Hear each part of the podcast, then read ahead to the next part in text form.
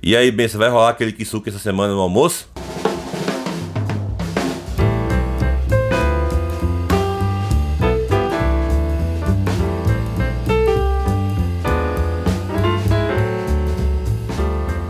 Olá, você meu querido estudante, minha querida estudante, é um prazer tê-lo aqui comigo nesse podcast.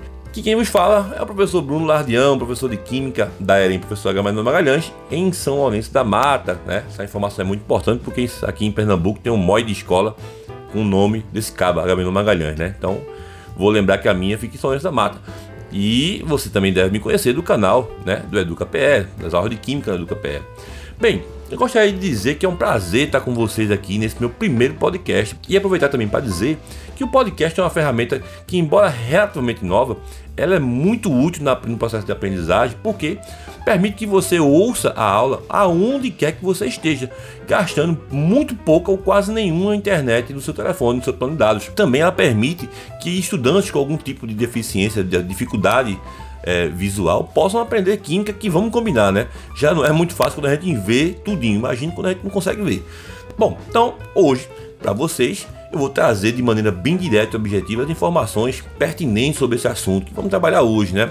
E aí, eu gostaria de pedir um favor a vocês, tá? Em certos momentos do áudio, eu vou pedir que você tente formar uma imagem, uma estrutura, algo do tipo na cabeça de vocês. A gente tá ouvindo, lembra? Então a gente vai ter que precisar usar a abstração em algumas vezes. Nesse momento, eu vou pedir que você faça uma pausa no áudio para você tentar formar essa estrutura na cabeça. E aí, você volta a escutar normalmente. Beleza? Vamos começar?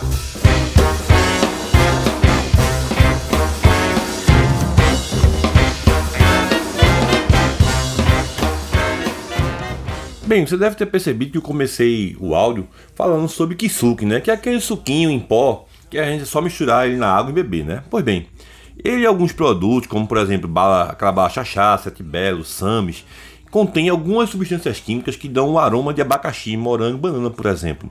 E essas substâncias nós chamamos elas de ésteres. Então você sabe o que é um éster?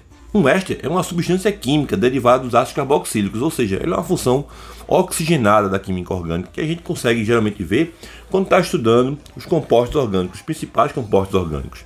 Para você entender a estrutura de um éster, imagine um carbono com quatro ligações, sendo uma está fazendo ligação dupla com o oxigênio e as duas ligações simples têm um grupo carbônico qualquer em uma dessas ligações e na outra ligação simples tem outro átomo de oxigênio. E ainda nesse outro átomo de oxigênio, você vai encontrar o outro grupo carbônico. Então, tenho dois grupos carbônicos ligados por uma carbonila, na verdade, uma carboxila, sem o hidrogênio, obviamente. Então, agora eu quero que você faça aquela pausa que eu falei para tentar formar essa estrutura na sua cabeça. Se precisar, volte um pouco o áudio para você poder ouvir de novo. Na verdade, podemos obter um éster a partir da reação química entre um ácido carboxílico e um álcool. Essa normalmente é a maneira que os estudantes mais conhecem de produzir um éster no ensino médio, isso quando se vê reações orgânicas. Né? E essa reação química ela é conhecida como reação de esterificação. Além dessa forma que eu acabei de falar, também existe o processo que é o via aleto de ácido carboxílico. Os aletos de ácido carboxílico são compostos derivados também do ácido carboxílico. Só que, como eles são mais reativos que os ácidos carboxílicos, devido inclusive à reatividade do halogênio, eles produzem ésteres com mais facilidade, inclusive. Então, para você guardar bem na memória essa parte, lembre-se sempre do esquema: ácido carboxílico mais álcool vai dar éster mais água. Se você estiver estudando a reação via aleto, o esquema fica assim: aleto de ácido mais álcool vai ser igual a um éster, ou vai dar um éster, mais o íon do halogênio. Ambas as reações são feitas em meio ácido, porém a via que usa o ácido carboxílico precisa de um ácido mais forte, tipo ácido clorídrico, ácido sulfúrico, nítrico, por aí. Fera, vale a pena te lembrar que halogênios são elementos da família 7A, né? Assunto do primeiro ano, bora combinar, né? E dentre eles, você vai lembrar que é o flúor, o cloro, o bromo, o iodo e o astato, mas normalmente nessas reações você vai encontrar somente o cloro, o bromo e o iodo, tá? O iodo até menos do que o resto, mas cloro e bromo bem mais. Outra coisa bem legal é a nomenclatura do éster. É importante lembrar só para fazer aquela revisão. Mas lembre o seguinte: ela é feita em duas partes. Antes da carbonila, ou seja, a parte que fica no carbono com a dupla O para trás do éster, ou seja, para a esquerda de um éster, você vai usar o final oato, certo? Após o carbono dupla O, após a carbonila, você vai usar o final oila. Assim, se um composto tem um carbono antes da carbonila né? Ou seja, basta só o carbono da carbonila para você imaginar. E um carbono após o oxigênio da carbonila, seu nome ficará assim, ó, metanoato de metila. Se ele tiver dois carbonos na carbonila e um carbono após a carbonila, ele fica etanoato de metila. Para isso, você vai usar as regras de nomenclatura da IUPAC que você já conhece lá de introdução à química orgânica, tá certo?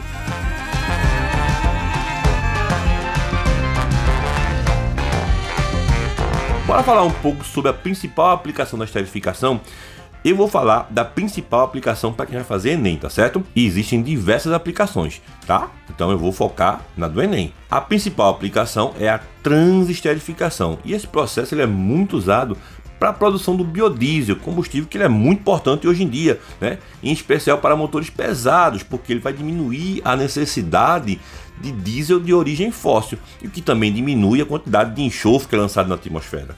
Bem, a transesterificação ocorre em geral quando temos um triglicerídeo, é, lembrando que é um triglicerídeo, tá pessoal? Aquela molécula que contém 3 unidades de ácido graxo. Ácido graxo, vamos relembrar também o que é ácido graxo. Ácido graxo é aquela molécula de ácido carboxílico bem grande e uma cadeia de glicerina. Eu preciso dizer que essa reação acontece em meio ácido e eles, logicamente, são necessários porque são catalisadores. Você lembra que é um catalisador? Hum, vale a pesquisa, hein? Então, quando a gente quebra essa molécula, depois que a molécula do triglicerídeo é quebrada, outro álcool vem e reage com cada uma das três moléculas de ácido graxo que eu formei. E aí vai formar hum, três novos lipídios, para quem é biólogo, ou para quem é químico, três novos ésteres. E aí já temos um óleo que será usado como matéria-prima para fabricar aí o biodiesel. Uma curiosidade bem massa para você. Sabia que dá para fazer biodiesel de óleo de fritura, aquele que tu usa para fritar batatinha frita? Pois é. Bom, além desses, muitas outras sementes e banhas, né, que chamamos de oleaginosas ou oleoginosas, enfim, são usadas para isso. Então, dá uma olhadinha no site da Embrapa que lá tem uma lista de todas elas. Dentre elas você vai encontrar milho, soja, amendoim, granola, banha de porco, banha de boi. Então tem um bocado. Dá uma olhada lá.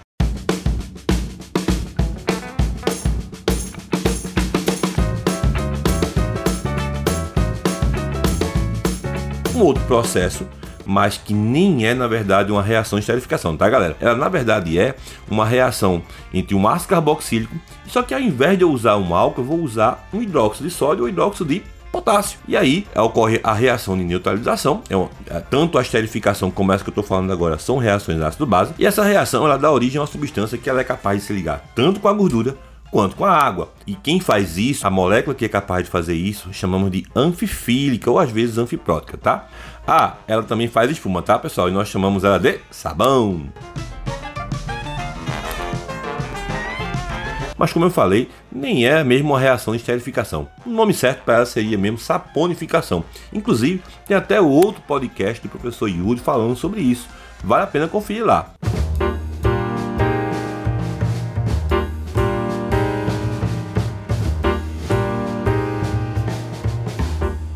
Bem, pessoal, esse é o recado que eu tinha para dar sobre esterificação.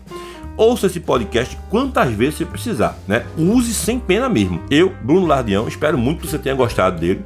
Deixo para você um forte abraço, valeu e até o próximo podcast. Tchau!